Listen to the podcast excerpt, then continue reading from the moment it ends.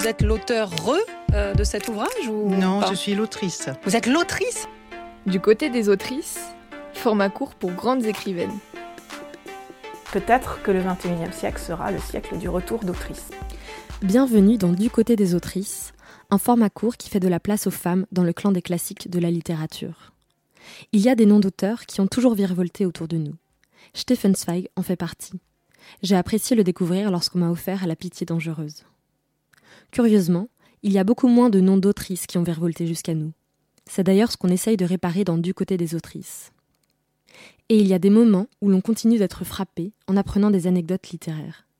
Par exemple, lorsqu'on découvre qu'un auteur, clairement passé à la postérité et confortablement installé dans la culture légitime, que cet auteur s'est inspiré par moments d'une femme qui, elle, n'a pas obtenu une reconnaissance similaire. C'est le cas entre Stefan Zweig et Constance de Salm.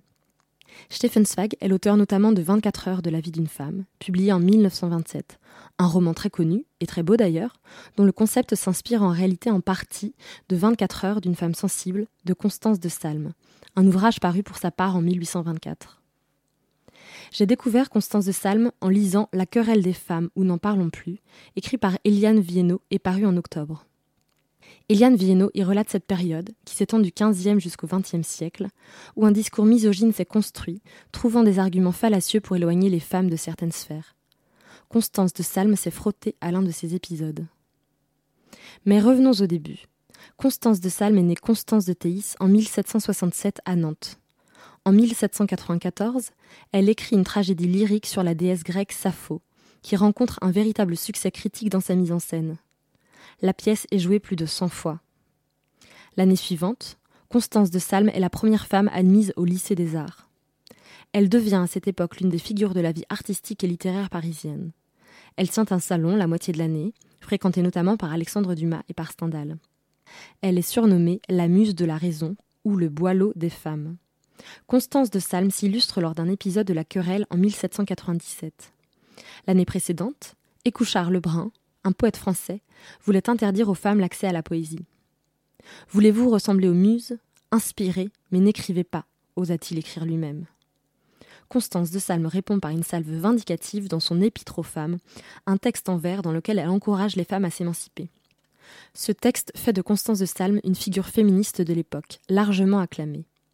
Connue de son vivant principalement pour son œuvre poétique en vers, Constance de Salm n'a écrit qu'un seul roman, 24 heures d'une femme sensible, que j'ai retenu pour vous en lire un extrait. Comme elle l'explique dans sa préface, Constance de Salm a écrit cet ouvrage pour répondre à ceux qui lui reprochaient le ton sérieux et philosophique de la plupart de ses ouvrages. Elle y répond en disant que le goût des ouvrages sérieux n'exclut en rien la sensibilité. Alors elle dépeint dans cet ouvrage toutes les nuances des sentiments auxquels le cœur et la raison d'une femme sont soumis, lorsqu'elle découvre que son amant part au bras d'une autre femme à la fin d'un opéra. Contrairement au roman de Stefan Zweig, celui-ci est épistolaire.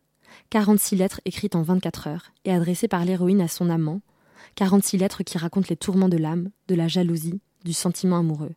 Voici la troisième d'entre elles. Que se passe-t-il donc en moi? Aucune circonstance nouvelle n'a pu augmenter mon trouble, et cependant il s'accroît à chaque instant. Je crois voir mille choses qui m'étaient échappées d'abord. Il semble qu'il y ait des douleurs qu'on éprouve sans le savoir, et dont on ne se rend bien compte que lorsqu'elles remplissent tellement le cœur qu'il lui devient impossible de les supporter.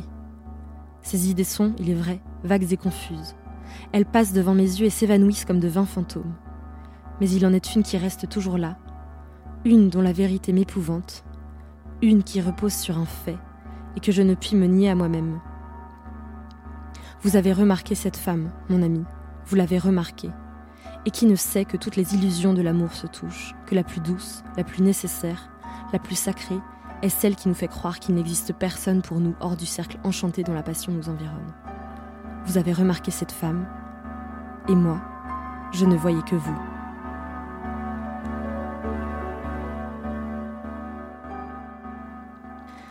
Constance de Salm a aussi imaginé 24 heures d'une femme sensible, comme ils le sont adressés aux femmes, souhaitant leur montrer à quel point les sentiments peuvent les égarer. À sa sortie, 24 heures d'une femme sensible a reçu un bel accueil, mais la postérité n'a pas reconnu Constance de Salm à la juste valeur qu'elle recevait de son temps. C'est au milieu du XXe siècle que Constance de Salm a été redécouverte par des féministes aux États-Unis. puis c'est en particulier la réédition de 24 heures d'une femme sensible en 2007 qui a permis de la redécouvrir en France. Je vous invite maintenant à prolonger la découverte en consultant notre page sur le site de Radio Campus et celui de l'association Le Deuxième Texte.